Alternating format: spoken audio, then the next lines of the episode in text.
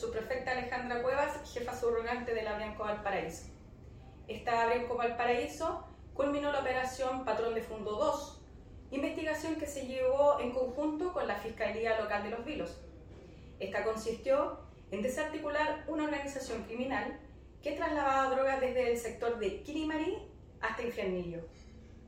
En este procedimiento se llenaron cuatro domicilios, dos en la comuna de Valparaíso y dos en la comuna de Coquimbo, logrando la incautación de cerca de 20 kilos de sumidales floridas, de cannabisativa, además de cocaína y ketamina.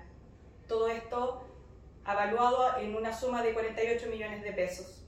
En el procedimiento se detuvieron a dos personas, el líder de esta organización y el financista. Ambos fueron puestos a disposición del juzgado de garantía de los vilos a la espera de su formalización.